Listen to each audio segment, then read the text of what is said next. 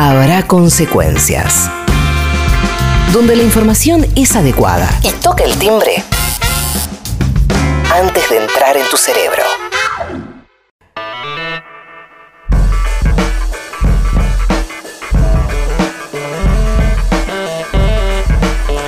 9 de la mañana y 36 minutos están empezando los actos por el 25 aniversario del atentado a la AMIA. Nico Esquivel, nuestro operador Mandrake, como le dice Rinconet, ha preparado una pequeña eh, historia en lo que se puede eh, contar. Insisto, es una historia muy compleja, muy larga, con muchos entreveses, con muchos intereses eh, dando vueltas, pero para que escuchen algunas voces de lo que pasó en estos 25 años del atentado a la AMIA.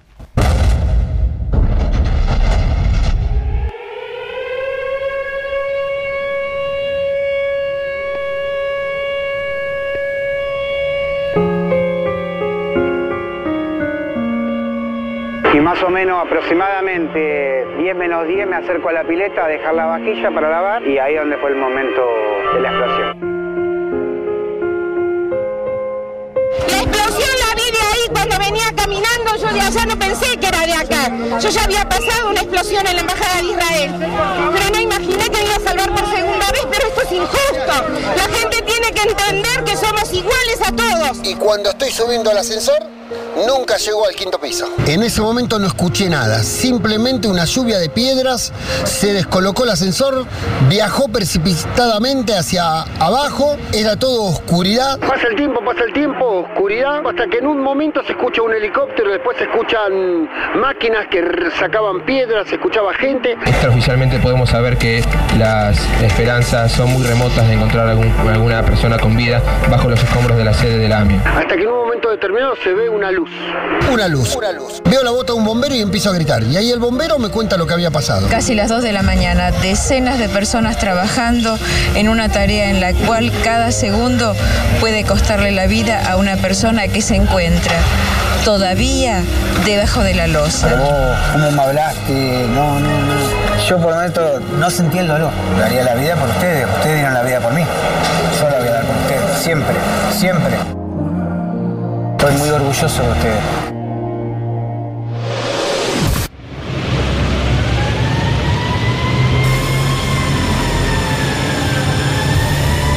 Le hemos pedido la colaboración eh, a Israel, es un país que sabe mucho de este tema, que se ve eh, permanentemente sometido a este tipo de terrorismo, ya no tan solo en el propio Estado de Israel, sino a las colectividades judías de, todo el mundo, donde están dispersas y trabajando duro para eh, apoyar a los países que los han recibido como con los brazos abiertos, como la República Argentina.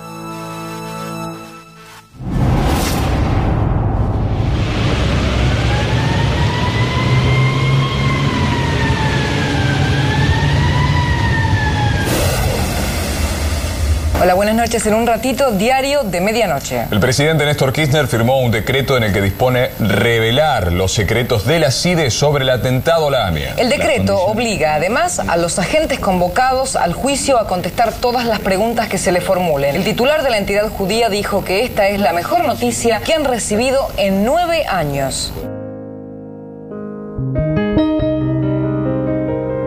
Directamente a Casa de Gobierno, habla el canciller Héctor Timerman. Voy a leer un comunicado de la Cancillería Argentina. Se titula AMIA, una vez más, sin justicia y sin verdad. La denuncia contra la presidenta Cristina Fernández de Kirchner, realizada por el fiscal Alberto Nisman, muestra el grado de confusión y parálisis en el que se encuentra la causa AMIA. Luego de años de contar con el respaldo político de Néstor Kirchner y la actual presidenta, el fiscal acusa vilmente a la política más activa en buscar el juicio y castigo a los perpetradores del brutal atentado terrorista. Desde su época de legisladora, Cristina Kirchner integró desde la conformación de la comisión en 1996, la Comisión Bicameral para el Seguimiento de los Atentados a la Embajada de Israel y AMIA. Trabajó en forma permanente para lograr el esclarecimiento de los mismos. Cuando comenzó a notar irregularidades en la investigación judicial, redobló sus esfuerzos para evitar el desvío de la misma. En los dos últimos informes de la Comisión de Seguimiento, especialmente en el último, debió firmar en soledad su opinión sobre el nefasto rol del entonces juez Juan José Galeano y de los servicios de inteligencia del Estado a cargo de la causa AMIA. Los viejos amores que no están. La ilusión de los que perdieron. Todas las promesas que se van. Y los que en cualquier guerra se cayeron. Todo está guardado en la memoria. No puedo tampoco dejar de mencionar por ser mi país, junto a los Estados Unidos, los únicos dos países que sufrieron un atentado del terrorismo global, del terrorismo internacional. Cientos de personas murieron como resultado de estos atentados. Me acompañan en esta asamblea hoy el titular de la AMIA, la entidad que fue volada y familiares que también lo acompañan. En el año 2007, el entonces presidente Kirchner pidió aquí a esta asamblea a la República Islámica del Irán que accediera a la extradición de funcionarios de ese país que la justicia argentina reclamaba para poder investigar acabadamente y deslindar responsabilidades en materia de este grave atentado. El año pasado aquí mismo yo volví a solicitar a las autoridades de la República Islámica de Irán que accedieran a este pedido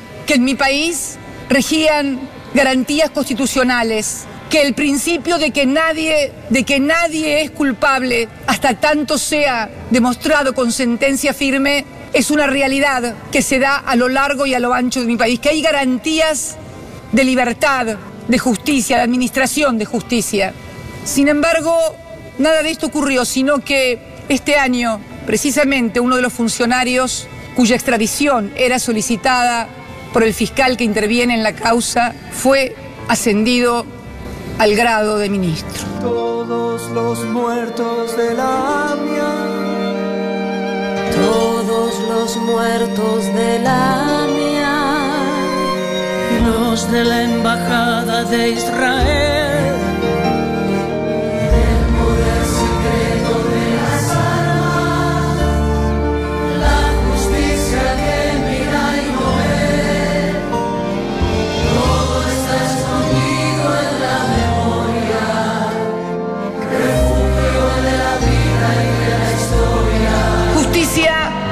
Y derechos humanos. Pueden bajar los carteles porque ya los vi voy a hablar. Pensaba hablar, no necesito de la AMIA, no necesito carteles para hablar. Hablo de la AMIA desde 1994. A los que me ponen cartelitos para que hable de la AMIA, de la AMIA hablo desde el año 94. Desde la AMIA estoy desde el año 1996, cuando denuncié a Galeano y a todos los que encubrieron y no permitieron que se supiera la verdad. De la AMIA hablo con los familiares desde el año 96, apoyándolos y ayudándolos. De hablo y seguiré hablando en Naciones Unidas, reclamando que se haga justicia, como no lo hizo ningún presidente argentino. De la AMIA hablo, de la AMIA hablo, de la AMIA hablo, diciendo que se quiere demorar el juicio de encubrimiento desde el año 2002 de autoridades argentinas, de los servicios de inteligencia que cubrieron y encubrieron y no permitieron que se supiera la verdad. Han pasado 21 años y no tenemos un solo condenado, ni un solo preso por AMIA. No necesito carteles. Yo puedo ir con carteles al frente de la AMIA para decirles también que un expresidente de la DAIA, Rubén Beraja, encubridor y vaciador de bancos, presidente de la AMIA, está procesado en juicio oral por haber traicionado su religión y asociación. No me vengan a hablar de la AMIA. Todo está cargado en la memoria.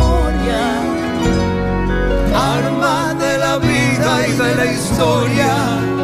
Que nadie se confunda, la AMIA no fue un atentado contra los judíos, como vi en la solicitada el otro día. La AMIA no fue un atentado contra los israelitas ni contra el Estado de Israel. La AMIA fue un atentado contra la República Argentina y contra los argentinos, señores. Libre como el viento. Justicia. Yo lo viví así. Y yo lo denuncio como un atentado contra la Argentina. Justicia.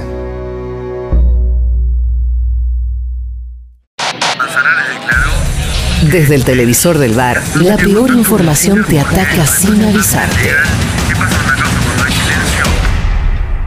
Cubrite escuchando antes, habrá consecuencias. Porque nada mejor que la mejor información para defenderte de la peor.